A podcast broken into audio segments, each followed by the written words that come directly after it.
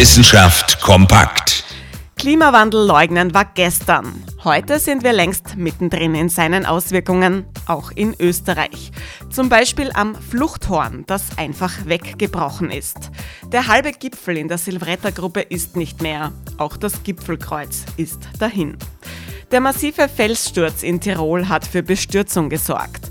Ein Glück, dass niemand verletzt wurde, aber fatal ist diese Entwicklung trotzdem.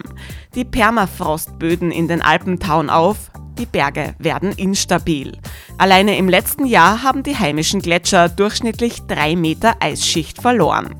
Das führt zu mehr Steinschlägen, Felsstürzen und Muren. Darauf können wir uns schon mal einstellen. Und das Fluchthorn? Der südliche Gipfel ist nun um rund 100 Meter niedriger als vorher.